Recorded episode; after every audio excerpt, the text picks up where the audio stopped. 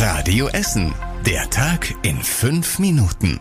Und es sind extrem ereignisreiche fünf Minuten heute, das kann ich schon mal versprechen.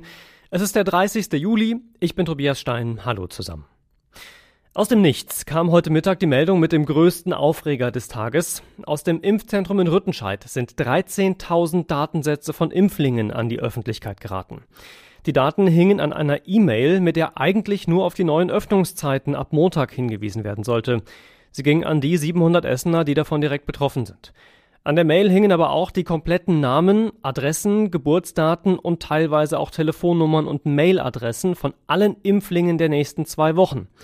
Eine von ihnen ist Janine aus Altendorf. Sie war im Interview bei Radio Essen vorhin entsprechend aufgeregt. Der hat ja meine ganzen Daten, mein Geburtsdatum, meine E-Mail-Adresse und alles. Das macht mir schon Angst, ne? dass da jetzt einer auf meinen Namen da einkauft und ich dann die Rechnung ins Haus kriege. Wer von der Datenpanne betroffen ist, kann erstmal nichts tun, sagen verschiedene Fachstellen, mit denen wir heute gesprochen haben.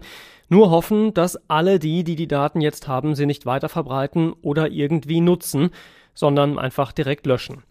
Die Stadt hat sich inzwischen für den Fehler entschuldigt und die entsprechenden Datenschutzstellen informiert.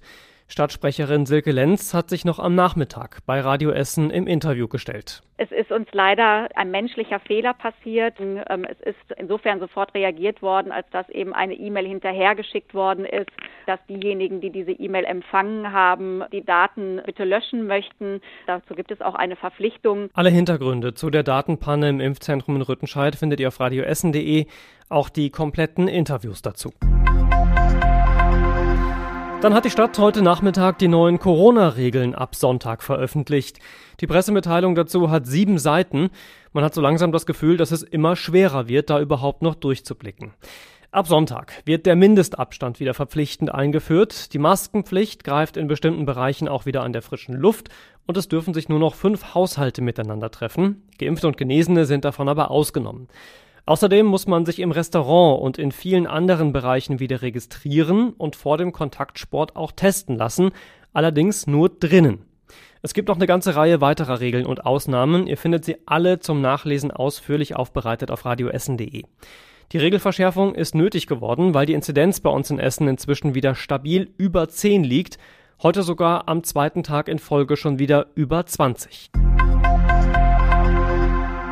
Die Polizei Essen warnt vor einer neuen Betrugsmasche mit Schockanrufen. Dabei rufen die Betrüger vor allem alte Leute an und setzen sie sofort unter Druck. Meistens wird vorgespielt, dass ein angeblicher Verwandter ins Gefängnis muss, wenn nicht sofort Geld gezahlt wird. Oft rufen mehrere Betrüger gemeinsam an, spielen dann auch Anwälte und Polizisten, um das alles noch glaubwürdiger zu machen. Zuletzt ist eine 93-Jährige aus Borbeck darauf reingefallen und hat einer fremden Frau einen kompletten Gefrierbeutel voll mit Schmuck und Geld übergeben. Die Polizei sucht in dem Fall noch Zeugen. Mehr dazu lest ihr auf radioessen.de. Dann kommen wir mal zu ein bisschen was Schönerem, denn der Tag hat eigentlich ganz gut angefangen heute früh. Um 3.30 Uhr unserer Zeit hatten die Essener Athleten bei den Olympischen Spielen in Tokio die erste Medaille geholt. Ruderer Jakob Schneider hat dafür gesorgt, im Deutschland Achter. Und fast wäre es sogar, wie erhofft, Gold geworden. So war es dann am Ende nur Silber. Das Rennen ging über zwei Kilometer. Am Ende lagen zwischen dem Boot aus Neuseeland und dem Deutschland Achter nur zwei Meter Abstand. Heute Mittag waren dann noch die Essener Schwimmerin Lisa Höping und ihre Kollegen Marius Kusch und Damian Wierling am Start, jeweils mit der 4x100 Meter Lagenstaffel. Allerdings hat es da keiner von denen über die Vorläufe hinaus geschafft. Damit bleiben die Essener Schwimmer bei diesen Olympischen Spielen ganz ohne Medaillen. So, und zum Schluss äh, stellt euch eine ganz tiefe Verbeugung von mir vor, denn was ihr heute am Lichtblicke Spendentag rausgehauen habt, ist tatsächlich unglaublich für mich. Wir haben heute nochmal besonders zu Spenden für die Hochwasseropfer aufgerufen, damit das nicht so langsam wieder in Vergessenheit gerät. Heute Morgen sind wir mit einem Spendenstand von knapp 4 Millionen Euro gestartet. Als ich vorhin zum letzten Mal vor der Aufzeichnung dieses Podcasts geguckt habe, da waren es fast 7,6 Millionen, also mehr als dreieinhalb Millionen Euro, die ihr da zusammengespendet habt heute. Das ist wirklich unglaublich. Wir können da im Namen von allen, denen das zugute kommt, wirklich nicht oft genug Danke sagen.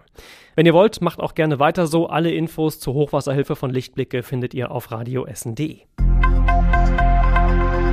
Zum Schluss schauen wir noch kurz zum Wetter. Das bleibt auch am Wochenende wechselhaft. Morgen starten wir meistens trocken, später dann ab und zu auch Regen oder Gewitter möglich. Ähnlich sieht's am Sonntag aus, an beiden Tagen Höchstwerte so bis 22 Grad. Die nächsten aktuellen Nachrichten hier bei uns das Essen hört ihr morgen früh um halb sieben hier bei Radio Essen.